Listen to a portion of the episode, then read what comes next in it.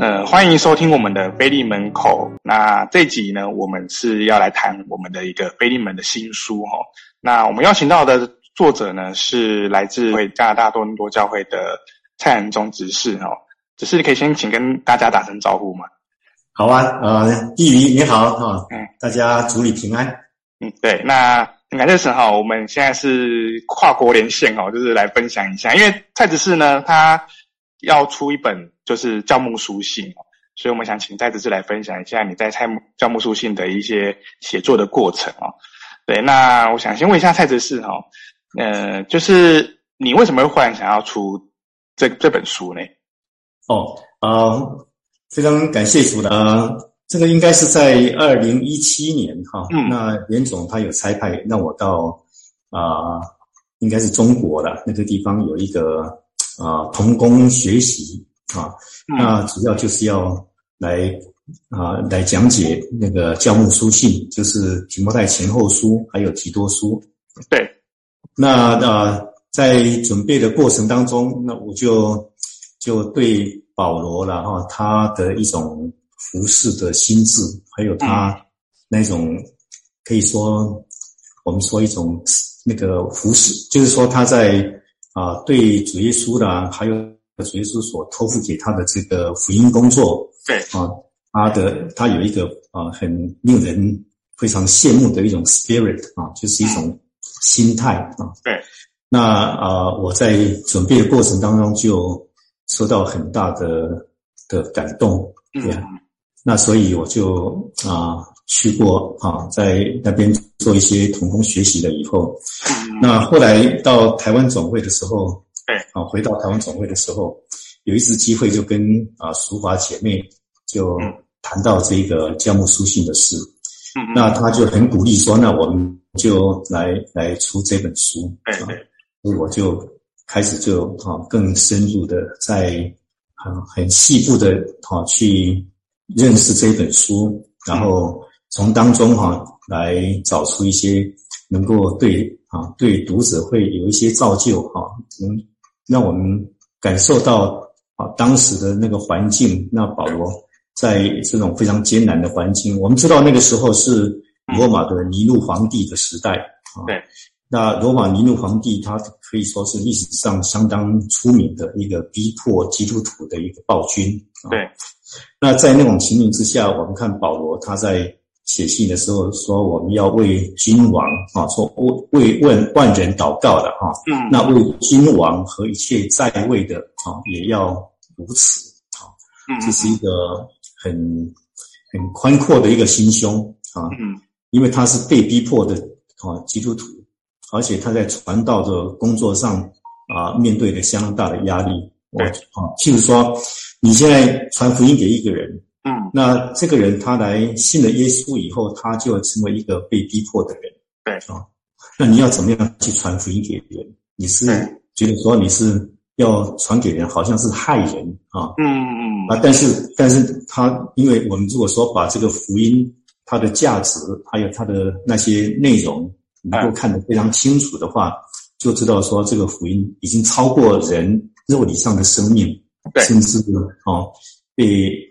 我们知道当时基督徒他们受的迫害相当大啊，嗯，他们会丢在那个把把基督徒丢在那个那个戏园啊，我们圣经说戏园，对当时来讲，他们算是一个竞技场，嗯。嗯，然后就啊啊让一些啊那个那个狗啊哈那些野狗啦去撕咬他们啊，嗯嗯，那甚至有的基督徒他们被绑在木柱上面啊，嗯。浇油，然后就点火啊，就直接焚烧啊。晚间看起来其实啊，有好多的火在那里焚烧。对于不信主的来讲，这好像是一个景观啊。但是基督徒受到相当大的迫害。但是保罗他并没有受到那种环境的影响，他就是还是啊，说我啊不要为啊为主传福音为耻啦啊，也不要因为我这个被囚的为耻啊，就。这样子在勉励提摩太，所以那一种那一种啊、呃、心态哈，大概是我们今天大概很难去想象，但是啊是一个学习的目标，但是相信是一个相当困难的目标。对，所以他能够感动人，就是在这些地方。嗯，所以这就是你觉得说，呃，看到这当中的一些感动，然后你决定把它出出来。对，除了这个以外，最主要就是说，教牧书信有啊，特别几乎可以说三三卷啊经文哈，嗯，都是在描述啊，在幕后的时候啊，那教会里面会有一些异端侵入，有一些错误的思想啦，啊，理论啦，都会进入教会里面。对，所以它有一个相相当大的重点，就是说要啊，将那个。纯正话语的规模，哈，把它守住了。对啊，我们知道说，哈，主耶稣他给我们这个啊福音的真理，它有一个规模，这个规模就好像一个模型，哈。那这个模型它是，嗯啊，它是它是就好像我们在在画图画，他给你一个以前小时候我们那个宗教教育不是都有一种画图吗？他给你一个已经有一个画。有一个框框在那个地方，对那只要你在上面涂色就好了。对对对，你在涂颜色不能超过那个框框啊。嗯、所以纯正话语哈，就是纯正的教义啊。嗯，我们可以说基本信仰这些核心啊，嗯、我们基督教会的信仰哈，它也一样的有一个有一个规模。对，那我们在这个规模里面哈，我们可能会有不一样的感动，但是绝对不会去超过这个规模。嗯嗯嗯。呀，那这样子的话，我们如果说他好能够在道理上深入的扎根，这样才能够去面对在幕后要攻击啊教会的一些言论啊，这种错误的教义啊，好，才能够去抵挡它。对，所以这个教牧书信可以说是我们，尤其是现在这一这个时候啊，教会里面非常重要的一个牧养上的一个教导啊，那也是信徒在。学习到底的时候啊，有一个非常重要的方向。嗯嗯，所以我是觉得说，这是一个啊，这三封书信啊，都是啊，在牧养教会的时候相当重要的一些啊内容呀。嗯，那你在写这本书的过程中，你是怎么样去架构它？怎么写这个？因为诗意的其实真的不好写哦，因为他要有些人可能是主张，有些人可能是用主题性的去谈这些东西。那你会是怎么样去呈现这本书的一个架构？呃，基本上我是逐节的来说明，嗯嗯，就一节一节一节这样子来说明。那当然，当然啊，圣经它是有好几个段落了，对啊，尤其是是这三封书信，它都有不同的段落，每一个段落都有它的主题，啊，都都有它这个段落的重点。那啊，尽量去把它凸显这些重点，但是更重要的就是说。它的当代意义，还有它啊，在当时啊这样子来讲，他说的是什么内容？那把这个内容放到我们今天来看的时候，它带给我们什么样的教训？对，那我们可以从当中怎么样去防备犯下同样的错误？嗯嗯嗯。那还有就是要怎么样去来啊，把那个里面的重点把它显明出来？嗯嗯嗯，对我。很不容易，我觉得这个需要很仔细的让一节一节的去看这样子。那你在准备的过程中，你是会怎么样去写？他是花很多时间去写，还是说你可能是一次慢慢写、慢慢写，把它写出来嘛？呃，因为我的工作相当忙，所以我大概都用一些零零碎碎的时间哈。对，所以每一次要进来再写的时候，都要从头再再把它 review 一次，重新进入状况，然后才能够写。所以，所以大概也是要花一些，花一些呃心心力在上面。嗯嗯嗯，是那么容易。但是主耶稣的恩典，就是很丰富啊，嗯、所以就一路就这样带领，这样感谢主。对，了解。那你在写这本书的过程中，你有没有遇到什么样的一个见证或恩典，想可以分享的？啊、呃，写这本书哈，嗯，基本上来讲还蛮平顺的啦。嗯，那啊。呃导致我当时在那个，譬如说，譬如说我当时在做那个童工学习的时候啊，对，这样，那我必须要从啊一个地点要被送到另外一个地点去，嗯嗯嗯，那在啊在这个地点有一位传道，他就带着我啊，就又开车带着我，然后就把我送到那个城市的一个啊、呃、公交车的总站。对，那那个公交车的总站很大，非常大。嗯，嗯，那四面都有门，都有好几个门。啊啊啊！然后他就把我送到那个地方，就告诉我说：“你啊，你就在这里等哈。那那某某传道他待会儿他会来这里，他会来接你。”嗯嗯嗯。啊，那我就我就不晓得说要在这里等是在什么地方的啊，因为那么多的门，那我到底在哪一个门等？对。但是我后来我就不管他了，我就是找到一个门，就在门的旁边那里就坐下来。嗯。那因为我手上啊那个手机哈，我本来想说下飞机的时候会会买那个电啊那个什么网络啊，嗯，信卡。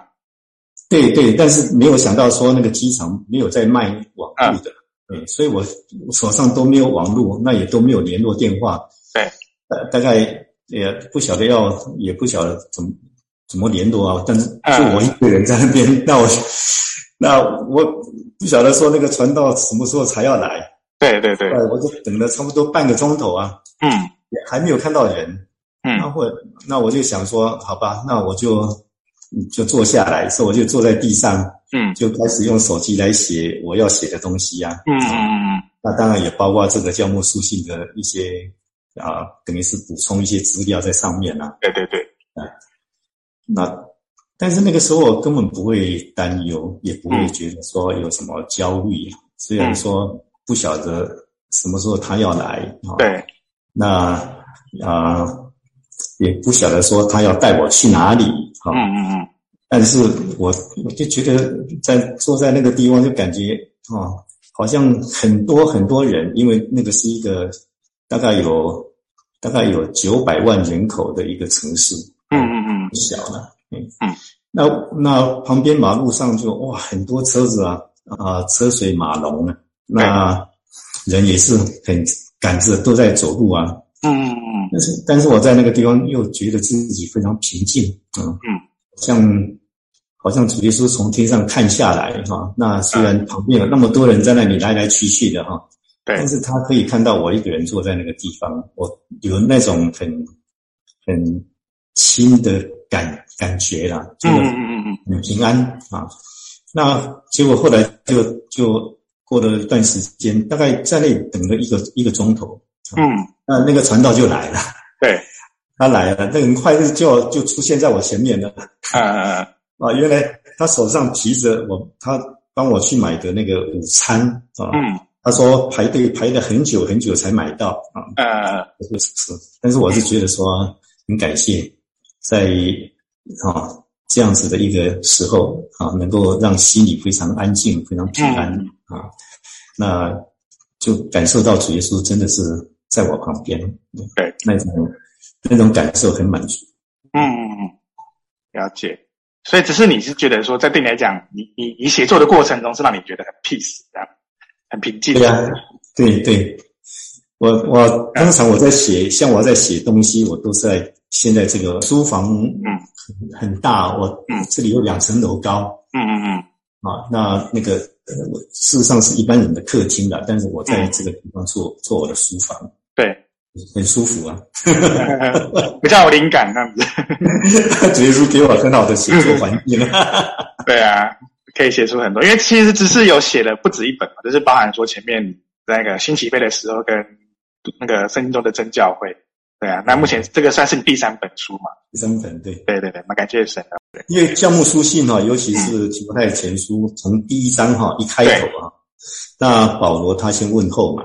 嗯，问候他的啊，亲爱的儿子啊，哈，哎，提摩太哈，然后他就愿恩惠、怜悯、平安啊，从父神耶稣基督哈来，嗯，跟你同在啊，哈，对对对，赏赐给你呀。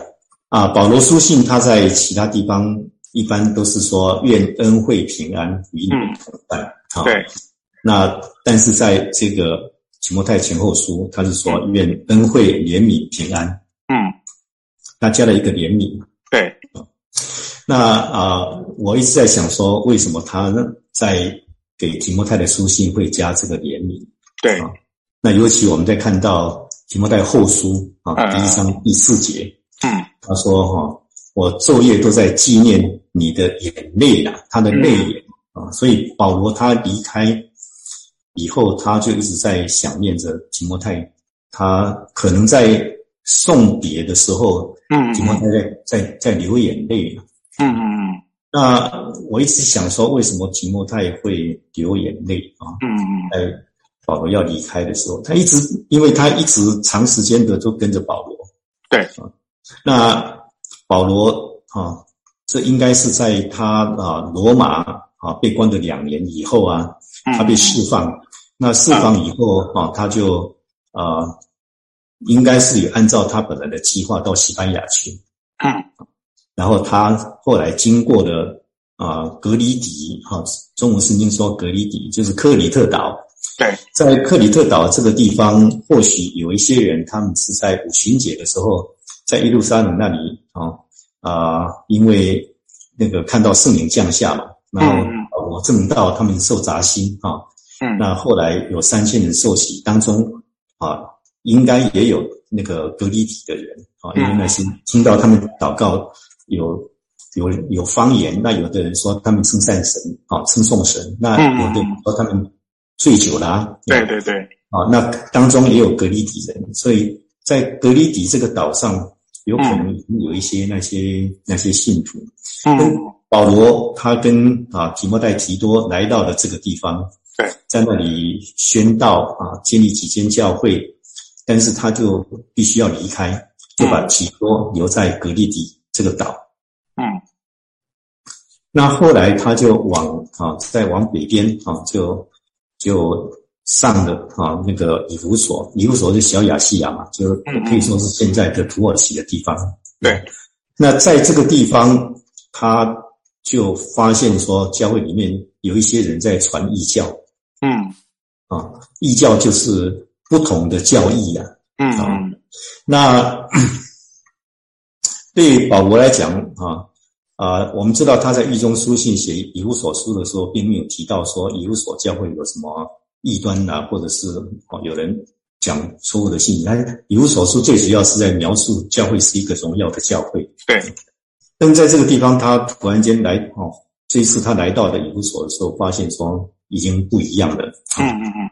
那当中有一些人，这些人如果说以那个哈信上所立的章程哈，那个章程的意思就是管家的职务的哈。嗯。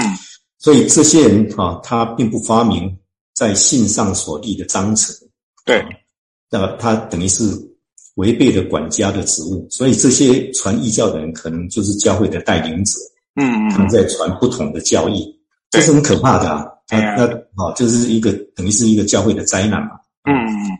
但是他又啊，保罗又有自己的一些计划，因为他说他要去马其顿啊，可能就是要去那个菲律宾，他在腓立比书有讲到他要去啊。嗯嗯。所以他就把提摩太留在那个地方，对，留在以弗所。提摩太当时应该大约只有三十岁左右，嗯，那已经，哈、哦，保罗必须要离开，那他必须要单独的去去牧养这一个出问题的教会，嗯，而且问题相当大，是一些带领者出问题，嗯。嗯，所以我一直想说，哈，提摩太的眼泪，哈，嗯，一方面可能是因为保罗要离开，对，他等于是。遇到问题的时候，他已经没有办法马上可以请保罗帮忙了。对，好，那他又单独一个人要在那个地方要去牧养这个已经有相当大问题的教会。对，所以他可能感觉到说这个工作让他压力相当大。嗯嗯嗯嗯。那这个掉眼泪一直留在保罗的心里面。嗯，这个哦，保罗的心里他会一直纪念说啊，提摩太。他在离别的时候看到提摩太在在流眼泪嘛，所以他带着这样子的一个啊一个想念哈离开提摩太的。对，呀，所以让我感受到说他是一个资深的传道者啊。嗯，那他对这个年轻传道者真的是好像做父亲一样。嗯嗯嗯。哦，他跟一个父子父子的一种感情哈，在同工之间就是。很令人羡慕的，嗯嗯嗯，yeah. 所以这个也是一个啊、呃，一个令人感动的一个一个特点呢。嗯，有有感受到那种氛围这样子。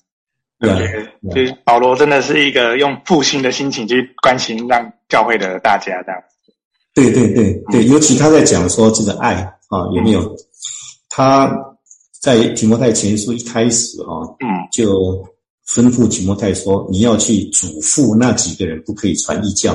嗯，这个嘱咐嘱咐的意思哈，嗯，他在英文里面是一个 charge，charge 就是说你要去责备，去禁止啊。不不可以让他们再传异教啊啊啊！啊，然后保罗接着接着就解释说，这样子的禁止，这样子的责备啊，这命令的总归就是爱嘛，有没有啊？命令总归就是爱。如果以英文圣经来看的话，就是啊，我们这样子的责备，嗯，是爱，嗯嗯，我们这样子的禁止他们是爱，嗯，啊那这个爱是从清洁的心啊，无亏的良心，嗯，和无畏的信心。生出来的嘛，对，啊，所以这个爱已经不是一种人跟人之间这种普通啊，这种情感上的、啊、人情上的这种爱而已，不是说啊，你没有东西吃，我给你哈，嗯，吃啊，你没有衣服穿，我给你衣服穿，不只是这样子而已，嗯，它是一种啊，属于真理的爱，对，是啊，来自神性的一种爱，嗯嗯，就好像主耶稣说哈，我们还做罪人的时候，他就为我们死死，嗯啊。那为啊一人死，为人死都有可能，但是为罪人死啊，这怎么可能？嗯，那神的爱就在这个地方显明出来。对，所以那个是一个神性的爱。嗯，那保罗他已经渐渐的已经可以揣摩得出来啊，这种真理的爱啦，神性的爱，嗯嗯嗯，像什么啊？所以他就用这个清洁的心、无愧的良心和无畏的信心。嗯嗯嗯。这个才能够行出这样子的爱，嗯嗯，呀，有感受到，有感受到。我觉得也是读，我们常常讲说要去读经，也就是就是去去体会到这些东西啊，就是在这当中的一些，有时候可能我们有读的时候，可能就读过去嘛。像你讲的怜悯这一块，我们可能一般信徒，包含我，可能自己都读过去就看过去，哦，就这样子。可是你你把它特别提出来说，哎，发现哎，对耶，他真的有多了一个怜悯这部分。然后提到提摩太的眼泪，那我们知道说，其实在这个过程中有很多的，是我们没有注意到的部分，需要去好好思考一下，这样子，对对对，蛮重要的这样。对。对啊对啊对啊。对啊，我们知道，嗯，你先说，你先说，你说，啊，就是嗯，因为因为我现我现在想问丢下个问题啊，就是说，呃，就是嗯，在这些教牧书信里面呢，你自己会最喜欢的是哪一个经节这样子？你刚读了那么多，最喜欢我最喜欢的经节啊，跟或段落这样。子，哦，相当多，里面真的相当多，嗯，非常可以去举几个，好啊，啊，你知道这一句嘛？啊，非常出名的，就是说啊，我啊，但我知道我所信的是谁，嗯。啊，也深信他能保守我所交付他的，直到那日啊，嗯，保罗他有写这一句嘛？啊，对。那他所说的这个，在提摩太后书啊第一章那个地方，嗯，那 他说我我知道我信的是谁，这个是我们都哦要弄清楚的。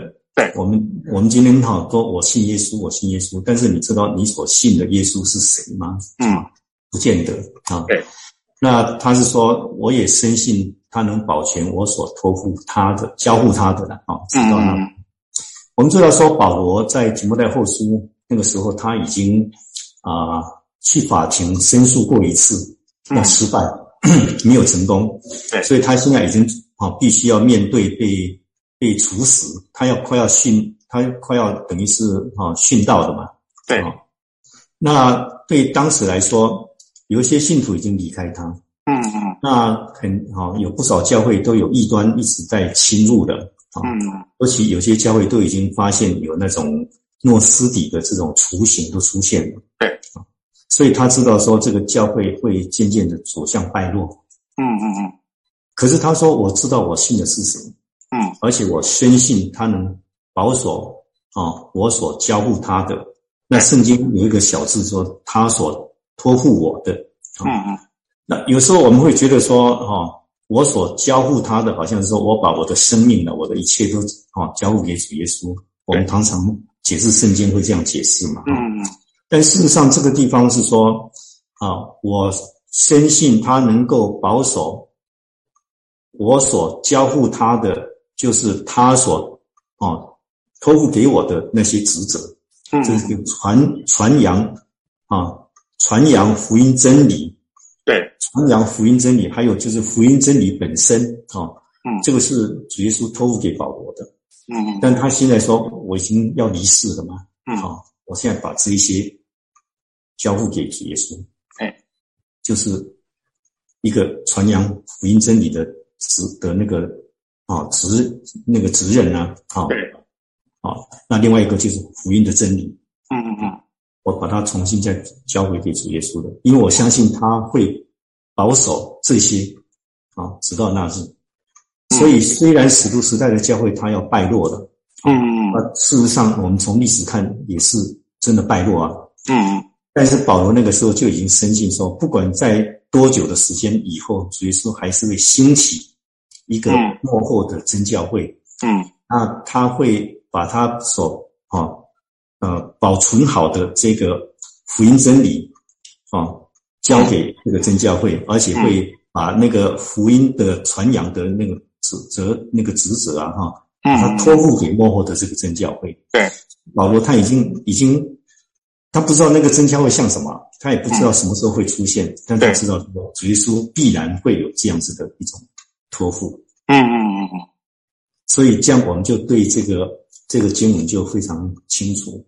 嗯，那这个是一个啊，一个人在等于是在失败当中，却看到他的不会失败。嗯。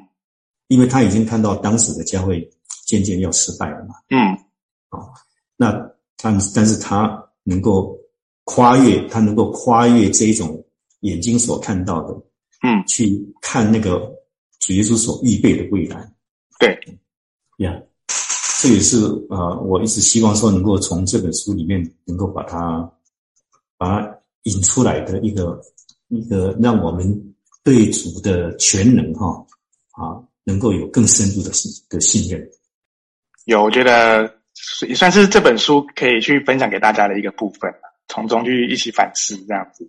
对对，嗯，因为毕竟我们可能有时候大家读经上可能不一定会有那么多的呃时间会去思考这些东西。好，那也许就透过这些书，哦，就你只是这边写的教牧书信的一个分享，让大家可以去好好了解说，哎，当中保罗的一个。对提摩太或对我们众教会的一个那种爱那的表现，这样子。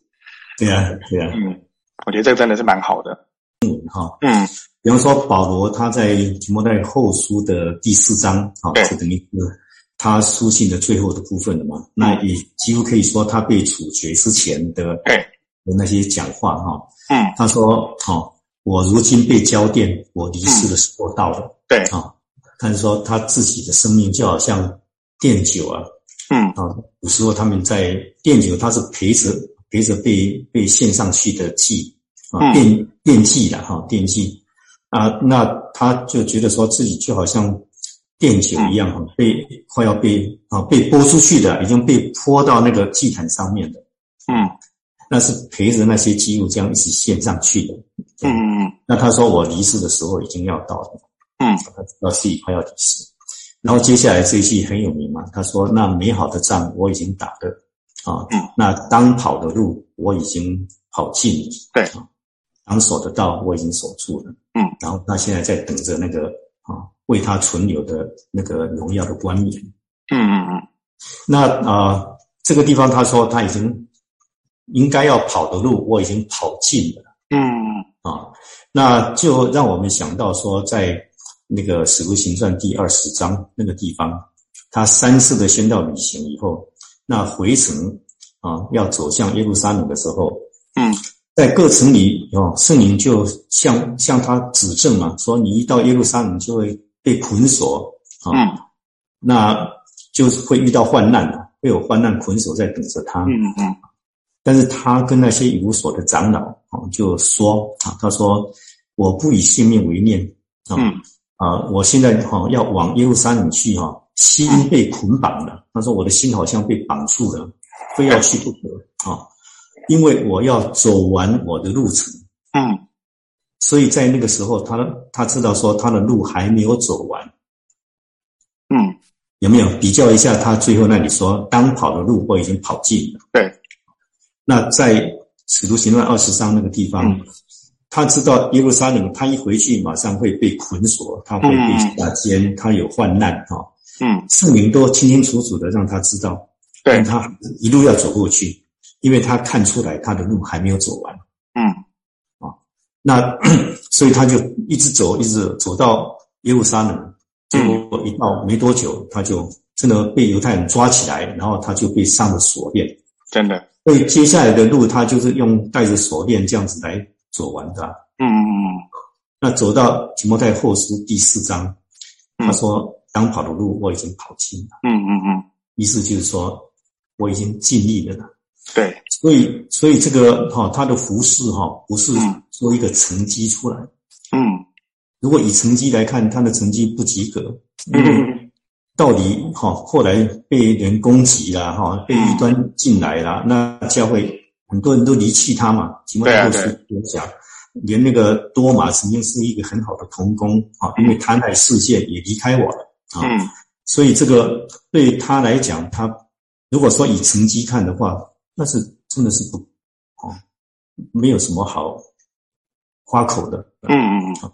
但是他讲说，哈，那美好的仗我已经打了，啊，尽力了嘛。对，当跑的路。我已经跑尽了，表示说我没有其他的路必须要去跑了。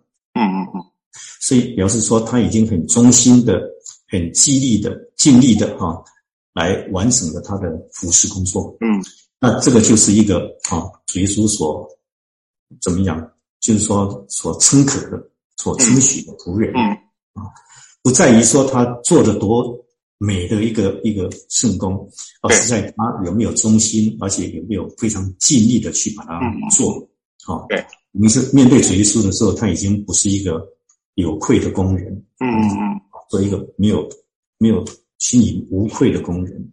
嗯，真的，我觉得就是一个在教牧书信当中，真的是一个蛮重要的一个观的观念啊。而且其实真真的如如执事所说的。很多经典的金句，这样子需要我们好好的去细细品味。对，是这样子。对对对，那些经文呢，真的是我们常常耳熟耳熟能详哈。嗯。那但是如果说再进一步的去好进到那个经文里面的话，就会发现说，其实它带给人的是一个相当有生命力的见证。嗯嗯嗯。对，那那我觉得也是借由教牧书信中保罗他的一个叮咛啊，或者是他的一个付出跟提醒，让我们知道说。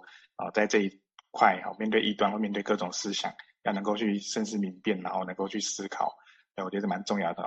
对，那最后也很谢谢执事替我们分享这么多你关于在那个教牧书信中的一些故事、小故事哈。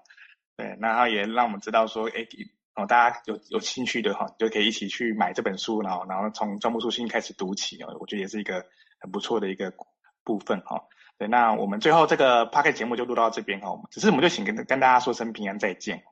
好，呃，谢谢毕礼，也求主耶稣看顾我们每一位啊读者啊，让啊你们在生活上啊，在心灵上都能够满有主耶稣的恩典啊啊，愿主耶稣常常跟你们同在。嗯，平安，平安，平安，谢谢只是。